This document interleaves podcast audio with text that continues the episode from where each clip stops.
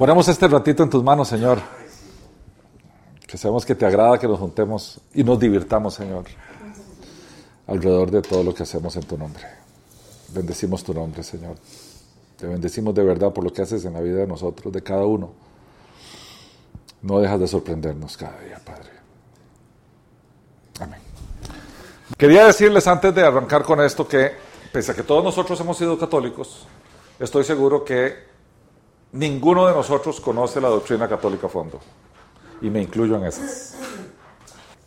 La doctrina católica es tremendamente compleja. Tremendamente compleja.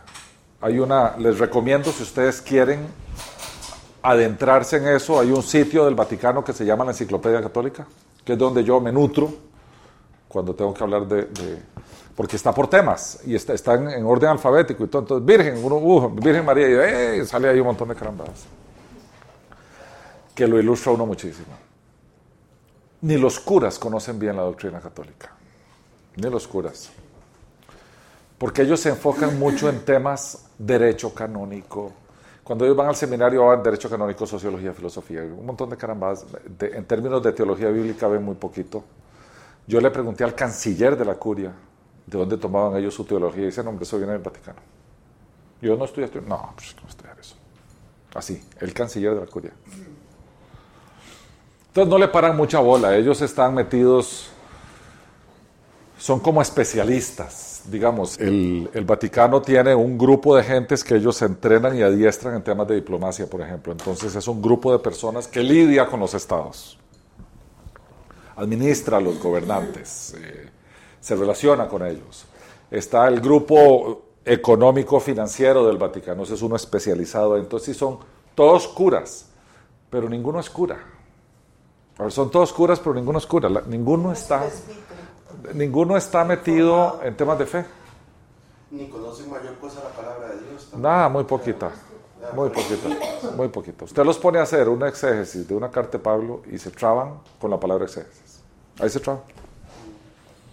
Entonces, vos los oís cuando algún cura se atreve a hacer un exégesis en un sermón de alguna de las veces que uno va a misa porque tiene que ir, porque algo pasa, y vos ves cómo el curitano tiene lo que se necesita para hablar de un texto bíblico, les cuesta mucho. Los teólogos católicos son especialistas en teología católica. Entonces te hablan del Concilio Vaticano I, el Concilio Vaticano II, que cuando el Papa no sé qué sacó tal cosa, que la bula papal de no sé cuánto, pero les cuesta mucho meterse en la escritura. Mucho. Como al católico. La gente católica no se mete en la escritura. No se mete. Yo me acuerdo cuando yo empecé un grupillo de estudio en Santana, había una pareja católica. Yo le dije, vea, antes de que usted empiece en este grupo, le recomiendo que vaya donde su párroco y le explique que va a venir un estudio bíblico, donde lo que vamos a analizar es la escritura y solo la escritura. A la semana siguiente volvieron y dijeron, dice el cura párroco que no nos metamos en este grupo. ¿Por qué? Porque si seguimos los estudios bíblicos dejamos de ser católicos. Eso le dijo el cura párroco. Eso le dijo el cura párroco. Y yo le dije, es muy probable que les vaya a pasar eso. Entonces los dos dijeron, nos quedamos. Y pasó. A los ocho meses ya dejaron de ir a misa y ya, y ya pasó lo que tenía que pasar cuando uno se expone a la escritura. Siguiendo con el esquema que es para mí la, filmina principal, digamos, de, todos los, de todo lo que vamos a hacer en relación a sectas y religiones fundador y generalidades del catolicismo, el emperador Constantino, y ahora vamos a profundizar un poquito en eso. Porque alguien podría decir, no, perdón, pero de ahí, y, Jesús, Jesús no fundó el catolicismo, ni tampoco Pedro. De, hecho, no conocían la palabra, como para que se hiciera eso. Tengo que tener mucho cuidado con esto. ¿ah? Texto sagrado, tienen dos para el quiz. La Biblia y los dogmas de fe. El catecismo te lleva a los dogmas por encimita para que te lo aprendas y lo estudies y comprendas, pero en realidad lo que es, lo que es infalible y sagrado son los dogmas. O sea, a vos te identificas como católico en el tanto y en el cuanto obedezcas los dogmas. No la escritura. Y cuando la Biblia riña con el dogma, priva el dogma. Eso no está escrito, pero está en la práctica. Así que afirmarlo no tiene ningún problema. Hay evidencia sobrada y pública, ¿verdad? El Papa, para empezar. Tipos de católicos, vamos a, esto es muy simplista, practicantes y no practicantes, pero cuando entremos ahí vamos a ver que hay varios tipos de católicos, hay varios tipos de órdenes. O sea, la organización dentro de la Iglesia Católica es bien compleja. Convicciones salvan la fe y también las buenas obras y hay purgatorio. Cuando llegamos al purgatorio les voy a contar ahora un cuentico ahí chiquitico. Pero no lo han quitado. No, el purgatorio no. El limbo. Purgatorio no. En términos de conducta, ellos tienen pecados veniales y pecados mortales. Y por lo tanto tienen actos buenos o malos. En términos de otras religiones, los católicos tienen mucha tolerancia, pero no se salvan. Nadie que esté en otra religión se salva. Oraciones y prácticas, rosario, Padre Nuestro, credo y sábados o domingos de misa. Alimentación libre, a excepción de 40 días antes de la Pascua, no se come carne. Eso cambió- ha cambiado con el tiempo. Antes era mucho más rígido en otros días. Viernes, jueves y viernes santo. Y, y durante la cuaresma, si usted confesa un aborto, se le perdona. Fuera de cuaresma, no. Cada- no, no está escrito. Cada vez que viene la cuaresma, se anuncia. Salen los periódicos. Clero y congregación, el recién nacido debe ser bautizado por sacerdote, adolescente debe confirmar su fe, unción antes de la muerte. Y adentro ya veremos el clero. Festividades, Semana Santa y el Santoral, ¿Qué es eso? donde el nacimiento de los santos. Y algunas fechas como Corpus Christi y eso que lo vamos a ver eso. Y la eternidad, el pecado mortal condena, el pecado venial va para el purgatorio. A ver, fundador. Constantino fue el primer emperador romano que autorizó el culto cristiano. Los historiadores cristianos desde Lactancio se decantan por un Constantino que adopta el cristianismo como sustituto del paganismo oficial romano. Su reinado llegó a ser un momento crucial en la historia de la Iglesia Católica en la cual Constantino sería bautizado hasta hallarse en su lecho de muerte. Constantino se bautizó cuando se iba a morir. No, él no era un cristiano profesante en vida. Vamos a profundizar un poquito más ahora, pero él no era un cristiano profesante en vida. Se, se bautiza cuando muere. Dice, en el año 312 después de Cristo, el emperador romano Constantino declaró haber tenido una experiencia de conversión. Su relación con el cristianismo había sido difícil, ya que fue educado en la adoración del dios Sol, el Sol Invictus, el cual recibe el día 24 de diciembre una festividad especial dentro del paganismo, donde se celebra el Sol Invictus. De ahí que nuestra Navidad es en diciembre. Es de ahí. Debería ser, no, como en septiembre, como en septiembre, en otoño. Su relación con el cristianismo había sido difícil, ya que fue educado en la adoración de Sol, ok, cuyo símbolo portaba el del Sol Invictus y cuyo culto estaba asociado oficialmente al del emperador. Ellos asociaban las dos cosas. A ver, el emperador era divino. La divinidad del emperador empezó con Nerón. Y él empezó a asociar su divinidad con la de Sol Invictus. Entonces, cuando vos adorabas al emperador, adorabas al Sol Invictus. Y la adoración del emperador empezó por ahí y todavía seguía hasta acá. Los emperadores eran, eran divinos. Y él andaba en su escudo y era Roma entera la que, la que adoraba al Sol Invictus. Dice, su conversión, de acuerdo con Eusebio de Cesarea, en su Vita Constantino, o sea, la vida de Constantino, fue el resultado inmediato de un presagio antes de su victoria en la batalla del puente Milvio. Esta batalla es muy famosa. Si él la pierde, dejaba de ser emperador. Si él la- gana, como la ganó, continuaba siendo emperador, porque en esos tiempos él estaba en contienda con su hermano, Con el hermano. con el hermano. Y esa batalla definía cuál de los dos hermanos iba a ser emperador. Ese es todo el tema de Constantino. Esa es la importancia de esto, ¿verdad? La batalla de Puen- de- del puente Milvio, el 28 de octubre del 312. Tras esta visión, Constantino instituyó un nuevo estandarte para marchar a la batalla, al que llamaría Lábaro, el nuevo estandarte. La visión de Constantino se produjo en dos partes. En primer lugar, mientras marchaba con sus soldados, vio la forma de una cruz frente al sol. Piensen en el sol invictus. ¿verdad? Y él vio en nubes una cruz enfrente del sol. Tras esto tuvo un sueño en el que se le ordenaba poner un nuevo símbolo en su estandarte, ya que vio una cruz con inscripción Inox signo vinces, con este signo vencerás. Mandándolo pintar de inmediato en los escudos de su ejército, venció a Magencio. Cerca de 70 años después, durante el reinado de Teodosio, el cristianismo se convirtió en la religión oficial del Imperio Romano. Constantino es llamado por su importancia el décimo tercer apóstol en las iglesias. Este es el origen del catolicismo. Hoy no lo vamos a tratar aquí. Hubo un grupo de cristianos primitivos que no se adhirieron a la nueva religión romana. Y se quedaron como un remanentito. Ese remanente fiel permaneció fiel hasta Lutero. Hay un libro que se llama La historia de los siglos, que si pueden leerlo, léanlo. Hay que leerlo con pinzas porque es escrito por Elena de White, la profeta de los, del séptimo, de los adventistas del séptimo día. Y ella sí hizo un buen trabajo en analizar el remanente fiel a lo largo de los siglos. Ella es la profetisa de los, de los adventistas del séptimo día. Léanlo. Yo me lo leí de tapa a tapa. Es interesantísimo, interesantísimo, interesantísimo. Porque son los grupitos de gente que quedaron fieles a la escritura a lo largo de la historia. Es increíble cómo Dios, de acuerdo como dice la escritura, que Él siempre se, se reserva un remanente fiel, siempre se reserva un remanente fiel. Eso es, uno se queda con la boca abierta. Ok, entonces, temas importantes de esta filmina.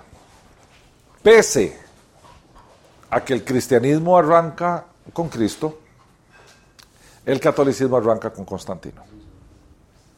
Sí, arranca con Constantino. Sin embargo, confusión general del mundo en términos así globales, no es Constantino el que oficializa la religión católica en el Imperio Romano. Todo el mundo piensa que ha sido. Todo el mundo piensa. Es Teodosio. Constant... El reinado de Teodosio, pero Teodosio era emperador. Sí, claro. Fue el, de, el, que le siguió a Constantino. Fue el que la, la oficializó. Constantino la instituyó. La oficializó como la reunión oficial del imperio. Sí, porque hasta Constantino eran perseguidos. Dejó de decir, no, paren la persecución, ¿qué es esto? ¿Qué es y la tolerancia al cristianismo arrancó con Constantino. Los años de paz del cristianismo empezaron ahí. Constantino dejó de perseguirlos. Dejó de perseguirlos. Pero no fue sino hasta Teodosio que dijo, esta es la religión oficial, anulan los, el, el régimen sacerdotal pagano en favor del régimen cristiano, desalojan las iglesias de ídolos paganos y entregan las iglesias al clero cristiano, que ya había. Ya habían obispos y ya habían cosas y entonces y se empezaron a pelear aquello porque yo soy el de aquí, yo soy el de allá, y resulta que el obispo de Jerusalén decía que le correspondía a él, y el obispo de Roma decía, perdón, aquí está el imperio, y ganó el obispo de Roma. Así de sencillo. Y se divide el imperio. Y se divide el imperio en dos, el occidental y el oriental, que vamos a ver más adelante aquí. El término catolicismo viene del griego católicos, que quiere decir universal, que comprende todo y es un término que hace referencia al carácter de la fe profesada por los fieles de la Iglesia Católica. Al decir universal están diciendo que es la única y completa fe, porque es universal. Es del cosmos. Es universal. De manera más específica, el término se refiere solamente a la iglesia que está bajo la autoridad del Vaticano y en conjunto reúne a más de mil millones de fieles, una sexta parte de la población mundial. La principal característica distintiva de la Iglesia Católica es el reconocimiento de la autoridad y primacía del Papa, que en adición es el obispo de Roma. El Papa ostenta dos cargos. Él es obispo de Roma y es el sumo pontífice. Ostenta dos cargos. ¿Y qué hace un obispo? Maneja los, los negocios de la iglesia en su territorio. Nombra sacerdotes, cambia de parroquias. Bueno, el tema es que el Papa Vean, les voy a decir una cosa. El Papa es una figura política. Ok, en los primeros mil años de cristianismo, la Iglesia Católica Ortodoxa y la Iglesia Católica Romana eran una sola iglesia. Debido a esto, ambas iglesias comparten muchas cosas en común. Regresamos aquí al punto. Dice, en los primeros mil años de cristianismo, la Iglesia Católica Ortodoxa y la Iglesia Católica Romana eran una sola iglesia. Debido a esto, ambas iglesias comparten muchas cosas en común. Son católicas, o sea, entiéndase universales, y apostólicas. Tienen sucesión apostólica. Son herederas de las comunidades cristianas fundadas por los mismos apóstoles. Pero existen diferencias notables entre ellas, las cuales han ido aumentando con los años. Algunas diferencias. La procedencia del Espíritu Santo. Uno dice que viene del Padre, otro dice que viene del Padre y del Hijo. La existencia del purgatorio. Los ortodoxos dicen que no es bíblico. El pecado ancestral y no original. No nacemos con pecado, nacemos con naturaleza inclinada a pecar, dicen los ortodoxos.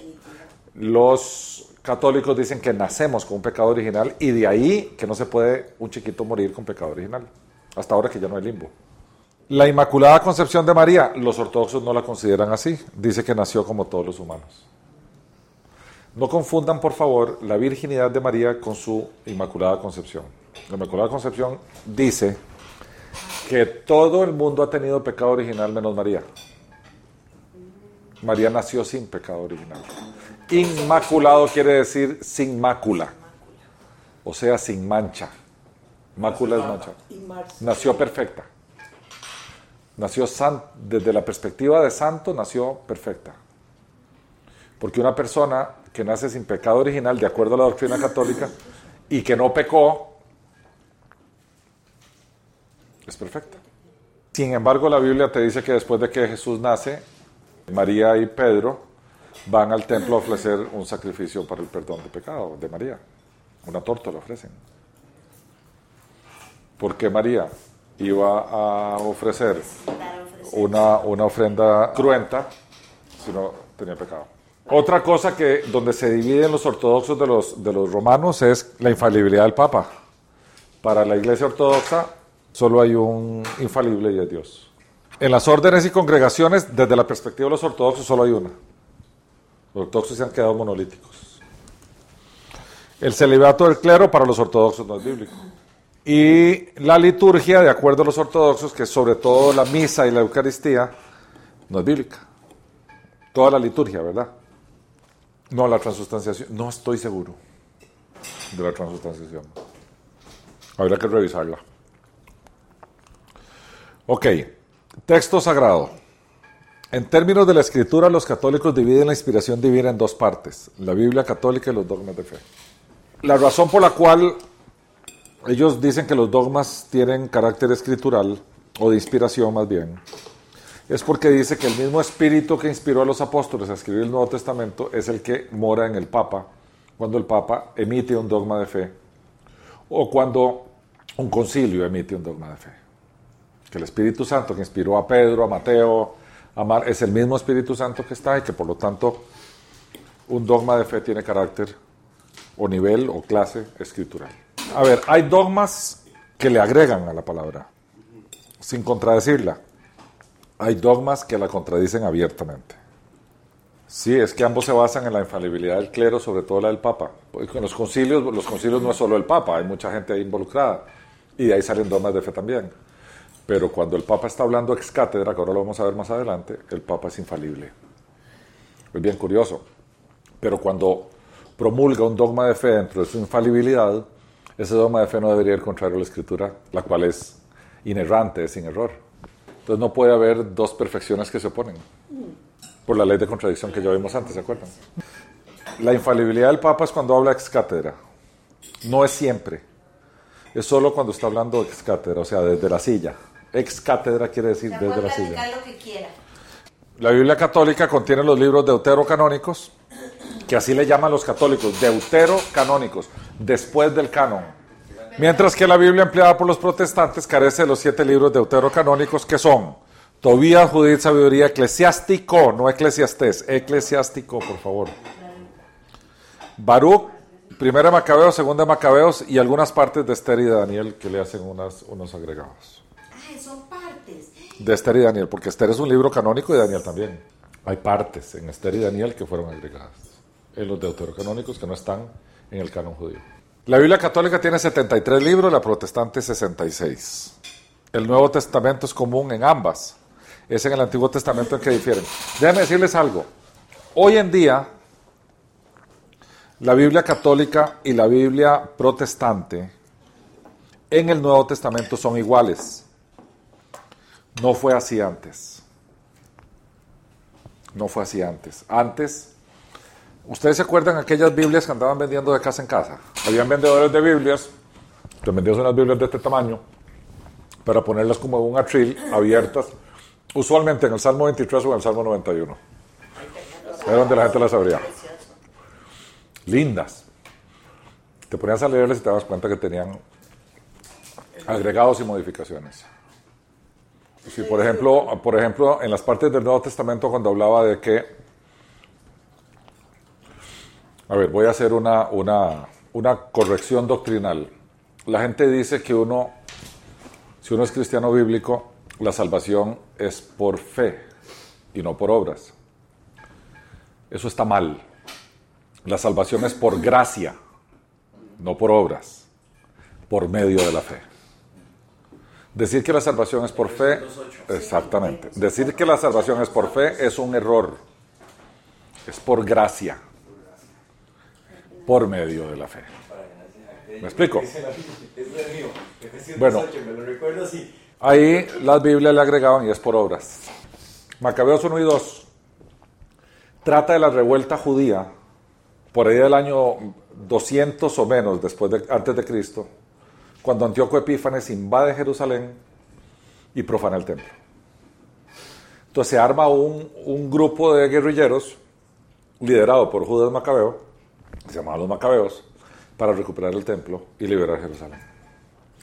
Macabeos 1 y 2 trata precisamente de ese esfuerzo. Esa revuelta. Y son libros históricos, muy apegados a lo que pasó en la vida real. Les iba a contar lo de Macabeos. En una de las narrativas de las guerras de Judas Macabeo, mueren unos, unos allegados a, a Judas, y Judas se acerca y donde ve a los muertos, Judas Macabeo dice, hay que rezar por ellos. Y sigue adelante. Eso es todo lo que dice. De ahí nace el purgatorio. De ahí nace el purgatorio. Exactamente de ese versículo nace el purgatorio. De ese, de ningún otro. Y todo el culto relacionado con la restitución o la salvación de las ánimas en donde quiera que se encuentren. Sabe de ahí. De que Judas Macabeo. A ver, tomar un, un evento, digamos que el libro, digamos, digamos, para efectos del ejemplo, que Macabeos 1 y Dios es canónico y que es inspirado por Dios. El hecho de que la Biblia narre algo que hizo Judas Macabeo no quiere decir que Dios está condonando esa conducta. Porque igual la Biblia narró el adulterio de David con detalle y eso no está queriendo decir que ahora se vale robarle la, la- la doña a un vecino y matarlo. O sea, el hecho de que la Biblia no narre no, lo- no dice que lo que está narrando es correcto. Pasa que la Biblia narra historia. Si, si quisiéramos reconocer como canónicos los libros de Macabeos Unidos, deben hacer purgatorio. Por eso es tan importante los deuterocanónicos, los deuterocanónicos para los católicos. Estos libros estaban en la primera versión de la Septuaginta. La Septuaginta es la Biblia hebrea traducida al griego por 70 ancianos en Jerusalén, expertísimos en hebreo y en griego, porque los judíos de Alejandría no sabían leer en hebreo. Entonces, la primera traducción que se hizo de la Biblia en toda la historia de la Biblia fue la Septuaginta, que solo el Antiguo Testamento, no había nuevo, porque se hizo 400 años antes de Cristo, para que los judíos, bueno, 400 no me acuerdo, fue en, en el periodo intertestamentario, Los 70 ancianos. para que los 70 ancianos, por eso se llama Septuaginta, 70, para recordarse que fueron 70 ancianos, traducen del hebreo al, al griego el Antiguo Testamento. En la Septuaginta estaban los deuterocanónicos. En una época no estuvieron, en otra época fueron incluidos y finalmente fueron definitivamente excluidos, porque no son, porque tienen muchos errores, tiene un Dios mentiroso, tiene un Dios interesado, tiene un Dios que confiesa haberse equivocado. O sea, hay mucho... Cuando vos pasas un libro que decís que es inspirado por el tamiz del Dios perfecto, se te queda ahí cuando no es. Acordémonos que un libro, una, hay, hay varias reglas que son como evidentes. Dios no se equivoca. Vos no podés tener un libro que pensás que es canónico que contradiga doctrinalmente uno, otro que ya era canónico. Entonces el canon se abre, el canon se va armando tradicionalmente. La gente dice, pero entonces fue en el concilio de Nicea. Para empezar, no fue en el concilio de Nicea. Pero es que ya el canon se venía armando solo. Era el en el Nuevo Testamento, por ejemplo, era el testimonio apostólico. Lo que los apóstoles habían dejado. ¿Quién más le va a agregar aquello? Y las iglesias solas lo iban adoptando sin necesidad que alguien dijera que era canónico. Ya venían de los apóstoles, era el testimonio de ellos. Ya habían miles de miles de copias iguales y ya era como, o sea, cuando se adopta el canon del Nuevo Testamento era porque ya era, está bien, pero, pero tradicionalmente ese canon se venía trabajando por años. Los judíos son más estrictos. Finalmente los judíos, no me acuerdo cuándo, hay un- una promulgación y- y se queda la Biblia hebrea como es al día de hoy, sin los libros deuterocanónicos. Un dogma es una verdad absoluta, definitiva, inmutable, infalible, irrevocable, incuestionable y absolutamente segura sobre la cual no puede flotar ninguna duda. Eso es un dogma. Pero vean lo que significa un dogma. O sea, ser, ser dogmático es entender que lo que uno dice es absoluto, definitivo, inmutable, infalible, irrevocable, incuestionable y absolutamente seguro. Eso es ser dogmático. Una vez proclamado solemnemente, ningún dogma puede ser derogado o negado. Yo sé que alguien me va a decir, ¿y qué pasó con el limbo? Eh, hay una contradicción. Por eso los dogmas constituyen la base inalterable de toda la doctrina católica y todo católico está, por favor, subrayo esta palabra, obligado adherirse, aceptar y creer en los dogmas de una manera irrevocable. E incuestionable. Aquí es acepte y cállese. Esto es incuestionable. Los dogmas son proclamados por concilios o por el Papa hablando ex cátedra, lo cual implica desde su silla papal, libre de error, infalible. Cuando el Papa habla ex cátedra, es infalible. Por eso los dogmas que el Papa emite, los emite ex cátedra y por tanto son dogmas. Es eso. El Papa, cada vez que se le ocurra. Eso no es con cada cuánto. Se están haciendo constantemente que No, vieras que no. Los dogmas salen de concilios. un. No, así no es. Así no es. Un... Es- ah, de, de vuelta, que hay una palabra solemne. ¿Qué se me hizo? Solemnemente. O sea, un dogma no es una ocurrencia. Un dogma es meditado, hablado, pensado, estudiado. Porque tiene una razón de ser. Tiene una razón de ser. Por ejemplo, el dogma de la ascensión de María en cuerpo a los cielos. En 1940. 1950. Pío XII emite el dogma. No, el padre Pío no. El Papa Pío XII. Un santo no puede promulgar un dogma, solo el Papa, porque un santo no es perfecto e infalible cuando habla ex cátedra. Un Papa sí. ¿Y por qué no todos los papas son santos? Porque tiene que tener, hacer tres milagros y Y tiene no que hacer, hacen. no todos lo hacen. No perdón, es infalible cuando habla ex cátedra. No te confundas. Ya, ok. Es que eso es A ver, a ver, a ver, voy de vuelta. No se confundan. El Papa no es infalible, es infalible cuando habla ex cátedra. Cuando está sentado en la silla. ¿Ok? Eso es importante. O sea, el Papa comete y está sujeto a cometer errores y los comete. Pero, pero, cuando él va a emitir un dogma solemnemente, no es, a ver, no es siempre que está sentado en la silla que es infalible. Es cuando emite un dogma Ah, ex cátedra. Se le llama ex cátedra porque el dogma se emite desde la silla papal. Por eso es importante subrayar la palabra solemnemente. Hay solemnidad en la emisión de un dogma. La infalibilidad del Papa, cuando está hablando ex cátedra, es un dogma, uno de los dogmas de la Iglesia Católica. Para los que ya vieron algo de Apocalipsis conmigo, ¿alguien? ¿Qué quiere decir un trono? ¿Es símbolo de qué? De poder y autoridad. Cuando el Papa habla de su silla o cátedra de autoridad como cabeza visible de la Iglesia Católica respecto a ciertas materias, sus enseñanzas no dependen del consentimiento de la Iglesia y son irreformables. Por eso consulta si le da la gana. Si no le da la gana, no consulta. El Concilio Vaticano I expresó en el año 1870 así el dogma de la infalibilidad del Papa. No, pero no, no, no, pero no se promulgó el dogma ahí, lo explicaron así. Ya era más viejo el dogma. El romano pontífice cuando habla ex cátedra, esto es, cuando en el ejercicio de su oficio de pastor y maestro de todos los cristianos, en virtud de su suprema autoridad apostólica, por eso tiene categoría escritural, porque tiene autoridad apostólica, define una doctrina de fe o costumbres como debe ser sostenida por toda la iglesia, posee por la asistencia divina que le fue prometida en el bienaventurado Pedro, aquella infalibilidad de la que el divino redentor quiso que gozara su iglesia en la definición de la doctrina de fe y costumbres.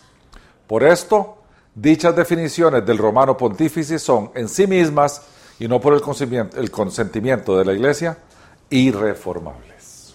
Y como la silla es un trono, él se sienta con la autoridad que otorga ese símbolo de trono y habla desde su silla con autoridad divina para establecer un dogma de forma solemne. Si así él se siente en la silla y ordena un par de huevos fritos, no es infalible. ¿Ok? Él, va, él promulga un dogma solemnemente. Solemnemente. Las razones por las cuales un papa emite un dogma, él sabrá cuáles son. Han variado con el tiempo. Catolicismos. Tipos de órdenes. Existen cuatro ramas de órdenes religiosas. Las monásticas son los que viven en monasterios, por eso se llaman monásticas, porque son aquellos que viven en monasterios, que está formada por monjes o monjas que viven y trabajan en el monasterio. Su vida se conoce como contemplativa. Y los que arrancaron con el tema de los monasterios fueron los benedictinos. Todavía existen monasterios y todavía hay gente que vive una vida monástica. Pues están los mendicantes. Vea, que, vea, este tema. También tiene una vida en conventos y está formado por frailes o monjas o hermanas que tienen participación activa en el apostolado y viven de las limosnas. Por eso se llaman mendicantes. Sus precursores son los franciscanos y los dominicos. Los franciscanos y los dominicos, sobre los franciscanos arrancaron con la nota de la, de la pobreza y del vivir de la gracia de Dios y de y arrancaron por ahí. Francisco de Asís. Después están los canónigos regulares, que son formados por canónigos y, cano y canonesas regulares, quienes generalmente tienen un cargo en una parroquia. Los más conocidos son los jesuitas. Hago esta salvedad, parroquia. Esa es la iglesia del pueblo, que en la religión católica no se llama iglesia, se llama parroquia. Todas son parroquias. La mayoría son. La mayoría son los jesuitas quienes la... El tema de las parroquias nace con el tema de las misiones católicas. Los, los principales misioneros católicos son los jesuitas. Pero viejo, es viejo, no eso no es de ahora, eso es viejo. Una parroquia, como bien lo dijo Magda, porque esa es el, la esencia de la parroquia de la comunidad. Una parroquia está montada en una comunidad y atiende una comunidad. Un cura de pueblo. Es un, un cura párroco. El cura se mete en la vida del pueblo. Es el consejero, es el... El que ve los viejitos, el que ve todo. Hace los turnos. ¿Cómo se llaman los turnos? ¿Turnos qué? Parroquiales. Las fiestas parroquiales. Las parroquias. Las órdenes tienen una estructura jerárquica. Por ejemplo, los franciscanos tienen su líder franciscano que reporta al Papa. Los franciscanos no están sujetos a la autoridad del arzobispo del país. Porque tienen una estructura de poder jerárquica que reporta al Papa, reporta al Vaticano. ¿Me explico? ¿Cuáles son los que están en la estructura jerárquica local? Los curas de parroquia, que tienen un presbítero a quien le reportan, que tiene un obispo a quien le reportan, que le reportan todos al arzobispo y el arzobispo teóricamente le reporta al papa, pero la realidad de las cosas es que interactúa con un cardenal al, del cual le llega al papa. Dependiendo del tema, interactúa con el nuncio apostólico, que es el jefe de la diplomacia vaticana en el país. Entonces, dependiendo del tema que va a tocar, va al Vaticano o al nuncio. El nuncio apostólico es el embajador del Papa en el país. En, la anunciatura en Roma. ¿Ok? Y después están, estos son típicamente los jesuitas y estos son el curita, curita corriente. Usualmente, en común, los curas tienen tres votos. En común. Por orden tienen más. Pobreza, celibato y obediencia. Esos tres votos son los, los son el denominador común de los curas. Pobreza, celibato y obediencia. Eh, Dependiendo de la orden, hacen más votos. Ahora vamos a el pueblo católico. Porque ahora lo que vimos sí, lo que vimos fue el clero. Ahora vamos al pueblo católico. Tenemos al católico activo. Católico activo es aquella persona que participa activamente en el culto católico. Misas y fiestas de guardar. Que cree invariablemente en los dogmas de su iglesia y se coloca bajo la autoridad eclesiástica. Sacerdotes, obispos, cardenales y papa. Del 100% de católicos que ustedes conocen, ¿cuántos de ellos son activos? Para que se den cuenta de que uno no puede creer en las estadísticas cuando dicen en este país 70% son católicos. ¿verdad? No es cierto. No es cierto. Pero entonces no son activos. A ver, católico nominal es como un cristiano evangélico nominal. No son. Son aquellos católicos que llegaron a definirse por tradición, ya sea familiar o cultural. Estos no participan activamente de los cultos, misas y fiestas de guardar, salvo cuando eventos sociales así lo demanden, bautismo, matrimonios o funerales.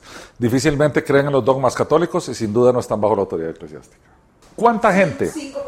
Vea, te voy a decir una cosa. ¿Cuántos de los católicos aceptarían que llegue un sacerdote a su casa, le toque la puerta y le dé una orden y la obedece sin, cuestionar? Datos. En Latinoamérica se calcula que el 85% de la población es católica, pero de ese 85, o sea, si, si este fuera un 100%, solo 25% es católica activa. Yo creo que esto es muy generoso. Sin embargo, en los países, les voy a explicar, en los países donde hay más pobreza, son, eh, o sea, este es un promedio. Ah, sí, mucho más. El cura sigue siendo el centro del pueblo. Sigue siendo el centro. O sea, el catolicismo rural es mucho, mucho más eh, eh, eh, numeroso que el catolicismo urbano, por mucho. Convicciones fundamentales. Dios es uno en tres personas, Padre, Hijo y Espíritu Santo. La Virgen y los santos también operan milagros y son objetos de devoción y veneración. No les dicen adoración para no pecar contra el primer mandamiento de los diez. Entonces, cambiaron a veneración. Dicen que la Virgen se venera, mas no se adora, y que los santos se veneran, mas no se adoran. Para estar cómodos con el primer mandamiento de los diez. La Biblia y los dogmas de fe tienen carácter escritural. En caso de conflicto, privan los últimos, o sea, privan los dogmas. La razón es muy sencilla. Son más modernos, son más adaptados a la modernidad, son más adaptados al cambio de los siglos, son más adaptados a las nuevas culturas. Son, eh, ahí hay un millón de razones que pueden ser puestas. Pero el principio es este y ese es tal vez, tal vez, la piedra de tropiezo, el muro de división, el tema más álgido, hablando del cristianismo bíblico y del catolicismo. Por eso ahí yo no consigo el ecumenismo, bajo ninguna circunstancia. Porque no es negociable, Claro, es que no. No es negociable. Va en contra el uno con el otro. no es negociable.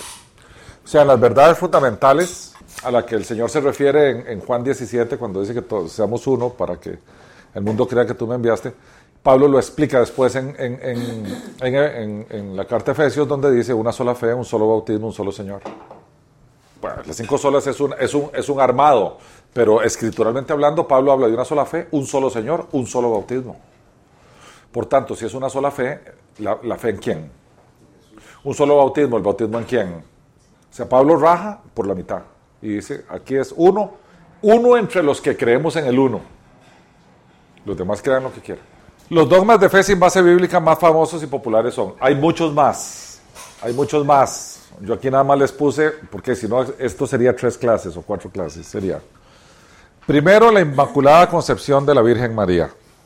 Los católicos afirman que la Madre de Jesús fue preservada del pecado original por privilegio especial divino desde el momento mismo en que fue concebida en el seno de su madre.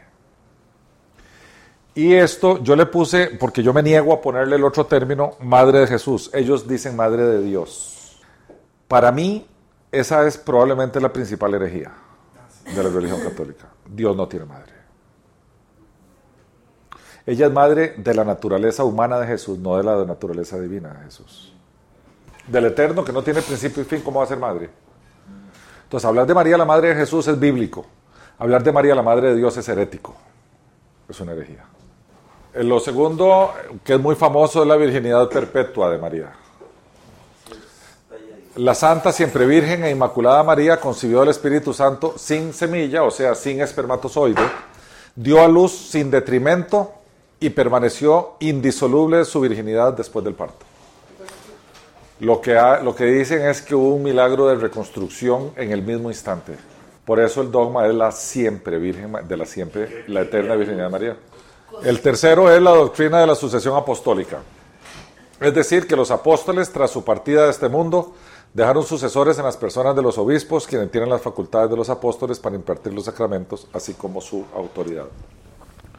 Por eso la Iglesia Católica se llama Iglesia Católica Apostólica y Romana, porque el clero católico se nombra sucesor de los apóstoles. Esa es la razón. Como son sucesores de los apóstoles, todo lo que el Señor le dijo a los apóstoles aplica a ellos. En cuenta, aquel que les remitiere sus pecados serán remitidos y aquel que les retuviere los pecados serán retenidos. Esa es la base de la confesión de un sacerdote, precisamente. El Papa, otra que es una barbaridad, es el representante de Cristo en la tierra. Eso quiere decir vicario. Vicario quiere decir representante. Cuando hables cátedra es infalible. Cristo parte. Hay una sucesión apostólica hacia, la, hacia el clero de la iglesia. O sea, son sucesores de los apóstoles. Pero el Papa es representante directo de Cristo en el planeta Tierra. Eso quiere decir vicario. Se le dice sumo pontífice porque pontífice viene del latín que quiere decir puente, lo cual quiere decir, se toma de, de, de Cohen en hebreo, que, es el nombre de los sacerdotes en hebreo, que son intermediarios o puentes entre Dios y los hombres. En otras palabras, si no existiera el pontífice, no hay forma de que el hombre tenga relación con Dios. El hombre, el ser humano, el pueblo requiere de un intermediario para llegar a Dios, de un puente. De ahí el pontífice. Esos son los sacerdotes, los obispos, los cardenales. El papa es sumo pontífice. Por tanto, se asemeja al sumo sacerdote del Antiguo Testamento, que era el que oficiaba en el lugar santísimo y tenía relación con Dios allí. En otras palabras, sin el clero no te puedes relacionar con Dios, porque el clero es el puente. ¿Eso de dónde nace? Del, del sacerdocio de los Cohen del Antiguo Testamento, que oficiaban los sacrificios cruentos para que a través de ellos se perdonaran los pecados y Dios pudiera restablecer comunión con su pueblo. Ese sacerdocio fue abolido por Cristo, porque ya no se necesitan sacrificios, pero en la Iglesia Católica los curas se convierten en sacerdotes y ofician sacrificios, otra vez como en el Antiguo Testamento. ¿Cuál es el sacrificio que se oficia? El sacrificio de la misa, por eso se llama sacrificio. Donde en un altar, como en el Antiguo Testamento, se, da una ofrenda, que es el cuerpo de Cristo, se derrama una sangre de forma figurativa, porque es cruento, en el momento de la consagración, de que la, de la hostia grandota, se, se, en ese instante se está sacrificando a Cristo, otra vez, en cuerpo. O sea, eso no es un símbolo. Eso se convirtió en el cuerpo físico de Cristo, físico. Y en ese momento se rompe y cuando Él toma el cáliz se vierte su sangre. Y después, automáticamente eso es trasladado a las hostias que están en, el, en, el, en la casita donde ponen el sagrario. Y entonces cada vez que alguien comulga, está consumiendo la carne de Cristo. Eso es lo que quiere decir la, Eucaristía de la comunión. Parte de ese principio. Sin el sacerdote, eso no se puede hacer. Porque solo el sacerdote tiene autoridad apostólica para hacer el sacrificio de la misa. Y por tanto, el pueblo no podría relacionarse con Dios porque es a partir de la Eucaristía en que el pueblo católico se relaciona con Dios. Ese es el, el, el cuerpo doctrinal de la relación. Pero matar a Cristo todo el tiempo. O sea, Cristo muere cada vez que se hace una misa. A ver si me explico. Cristo es sacrificado cada vez que se hace una misa. Donde quiera que se haga en el mundo. Eso se llama la doctrina de la transustanciación, el cambio de sustancia. De cuando te lo da el cura, ¿qué es lo que te dice? El cuerpo de Cristo. Te estás comiendo el cuerpo de Cristo. Es un sacrificio incruento, porque ahí en ese momento no hay sangre. Pero se llama el incruento, sin sangre. Y cruento es con sangre. Sea, cada vez que hay una misa, pues, Cristo muere. Por eso hay un altar. El altar es donde se ofician los sacrificios en todas las religiones, incluyendo la católica, por eso se llama altar. Pues se oficia un sacrificio. Hay un sacerdote que lo oficia. Y hay una ofrenda, o sea, hay un objeto que se sacrifica, que es el cuerpo de Cristo. Eso es cada misa. Convicciones fundamentales. El bautismo. Dice, la iglesia no conoce otro medio que el bautismo para asegurar la vida eterna. Quien no se bautiza se condena. Esto es, póngale la firma. De acuerdo a la doctrina católica, si usted no es bautizado, no. Nos perdona el pecado original y todos los pecados hasta ese momento, y también las penas que tienen los pecados. Borra, borra el pecado original. Usted anda con otros pecados, pues ya el original se borró. La confirmación es el sacramento por el cual se recibe al Espíritu Santo. Se imprime en el alma el carácter de soldado de Cristo y se hacen perfectos cristianos. Es en la confirmación. La confirmación es como la profesión de fe de la cual habla Romanos 10, 9, 10. Esta es la fe que predicamos. Si confiesas con tu boca que Jesús es el Señor y crees de corazón que el Dios Padre le levantó entre los muertos, serás salvo. Porque con el corazón se cree para justicia, pero con la boca se confiesa para salvación. La confirma es el, momento en que yo confirmo mi fe y por tanto es en ese momento cuando entra el Espíritu Santo a mi vida. En la doctrina católica. Sin confirmación no entra el Espíritu Santo. La confesión es el sacramento instituido para perdonar los pecados cometidos después del bautismo o desde la última confesión bien hecha. ¿Qué quiere decir una confesión bien hecha? ¿Qué creen ustedes? De decir todo. No dejar pendientes. Primero, no, no dejar pendientes de pecado. Segundo, no. Segundo, la confesión bien hecha incluye propósito de enmienda. En otras palabras, vos estás confesando algo, estás genuinamente arrepentido, pero estás haciendo el firme propósito de no volver a cometer ese pecado. Eso es propósito de enmienda. Eso se llama propósito de enmienda. Este pecado que estoy confesando no lo voy a hacer más. Y finalmente el cumplimiento de la penitencia. Esa es una confesión bien hecha. Sí, pero es que Feli, uno no hace... que Cuando, dice la Biblia que, que Él es fiel y justo para perdonarnos, si confiesas vuestros pecados, Él es fiel y justo para perdonar vuestros pecados, que dice en 1 Juan. Eso debería incluir una, una, una, un propósito genuino de decir, Señor, aquí te traigo este pecado y ¿sabes qué? No lo voy a volver a hacer. Porque venir a, a- aquí te traigo el pecadillo que mañana voy de vuelta, no se vale. La Eucaristía.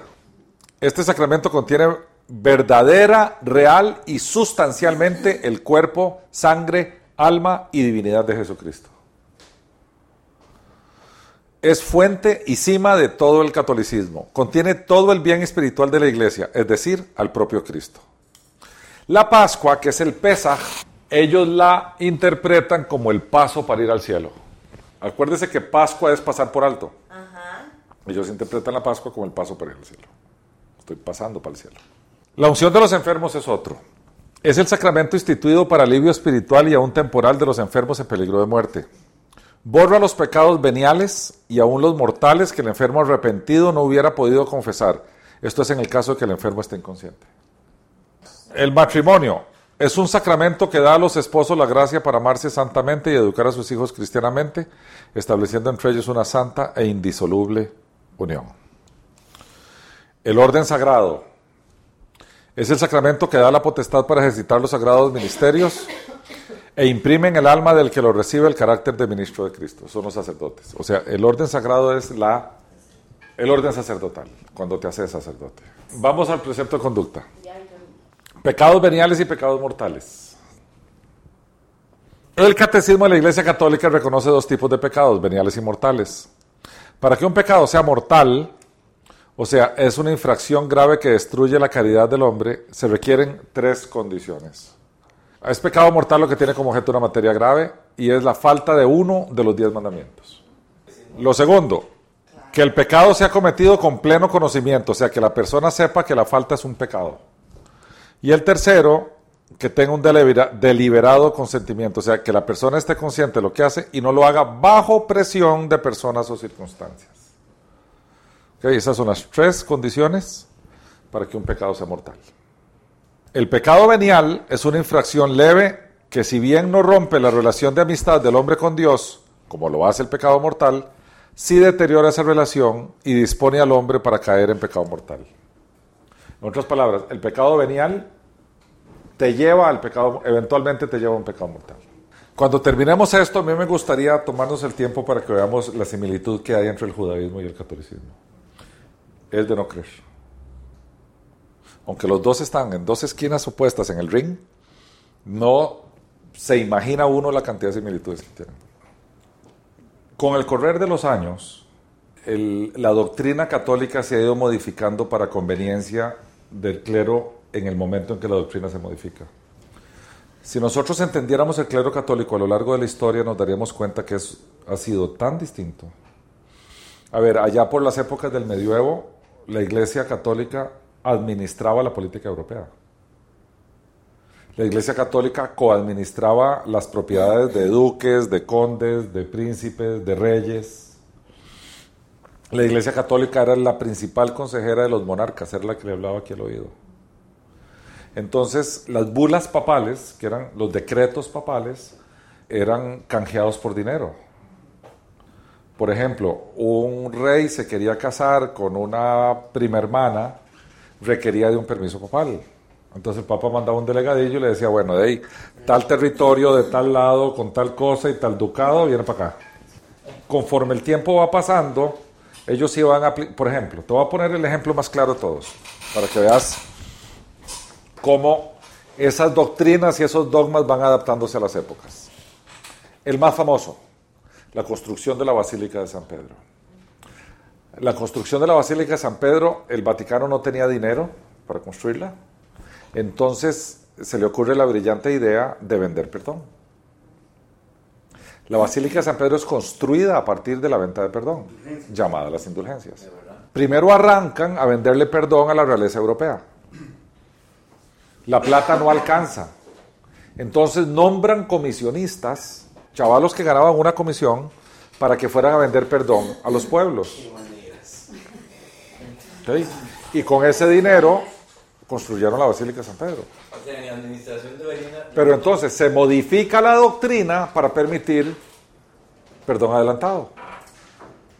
Porque las indulgencias, cuando no alcanzó plata para perdonar los pecados que ya habías cometido, empezaron a vender indulgencias para los pecados que estabas por cometer. Entonces era como una patente de corso para pecar. Ya tenías perdón. Entonces, la doctrina católica en ese tiempo, en esas circunstancias, se modifica para favorecer esa situación. A ver, allá por el año 1460 o 70, que se instaura la, la Inquisición, es una modificación de la doctrina católica. El tormento, la tortura, la herejía. Hoy es el resultado de su historia. A ver, la, la frase que es tan común, mi presente es producto de mi pasado. El presente de la Iglesia Católica es producto del acumulado de su pasado.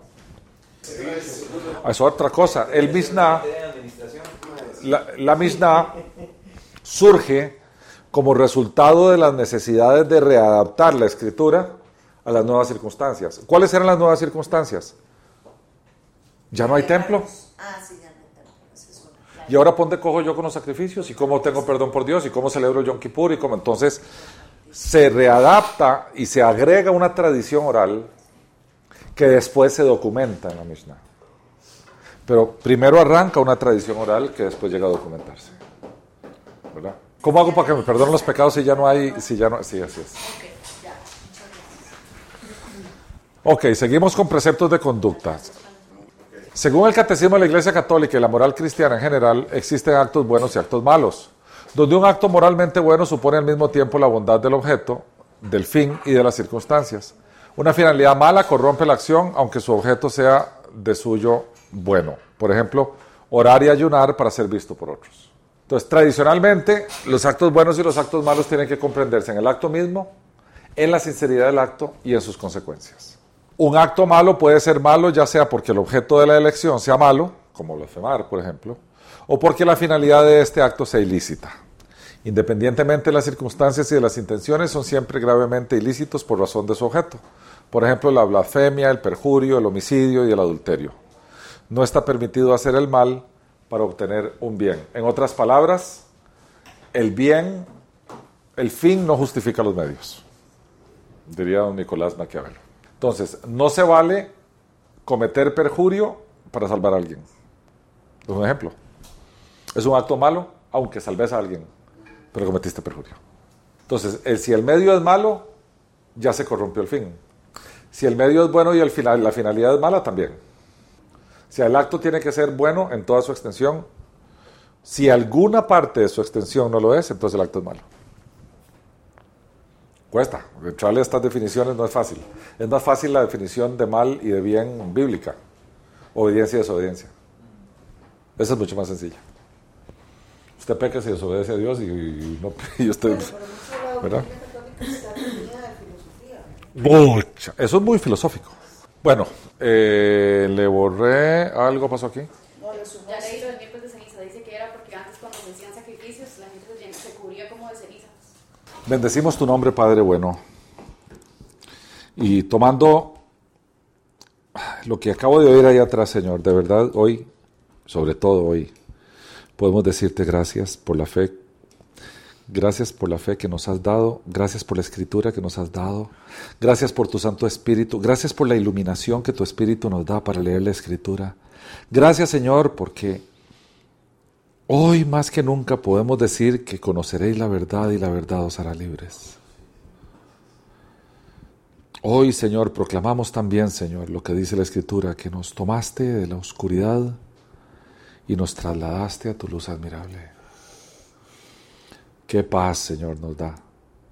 Atravesar por esto y saber que de allí venimos y entender a dónde nos ha traído. Hasta dónde nos has traído, Señor. Porque hasta aquí, hasta hoy, hasta este instante, nos has traído tú. Estamos aquí por tu gracia. Estamos aquí por tu mérito, Señor. Es gracias a ti, Señor, que la verdad vino a nuestras vidas. Y es gracias a ti, Señor, que podemos abrir la escritura y leer tal y como tú quieres y que tú nos hables a través de ellas. Danos un espíritu, Señor, de compasión para aquellos que están en estas doctrinas, Señor. Para que los veamos como tú los ves. Porque qué tentador es, Señor, redarguirlos, discutirles, argumentarles. Porque en verdad cuando uno estaba allí, Señor, no sabía nada. Danos el amor que se requiere, Señor, para hablarles bien. Y será tu obra, Señor, y no la nuestra, la que ocurra allí con ellos, si es así que tú lo tienes dispuesto. De momento, Señor, como decían los cristianillos viejos, la piedad, la misericordia, tiene que reinar con nosotros y estar en nosotros cuando nos encontramos gente, Señor, que no entiende. A ti, Padre, a ti las gracias infinitas por tenernos aquí, por darnos, Señor, esa luz que solo tú das, porque viene de ti, Señor. Sin duda alguna viene de ti. A ti la gloria por siempre, Señor. Amén.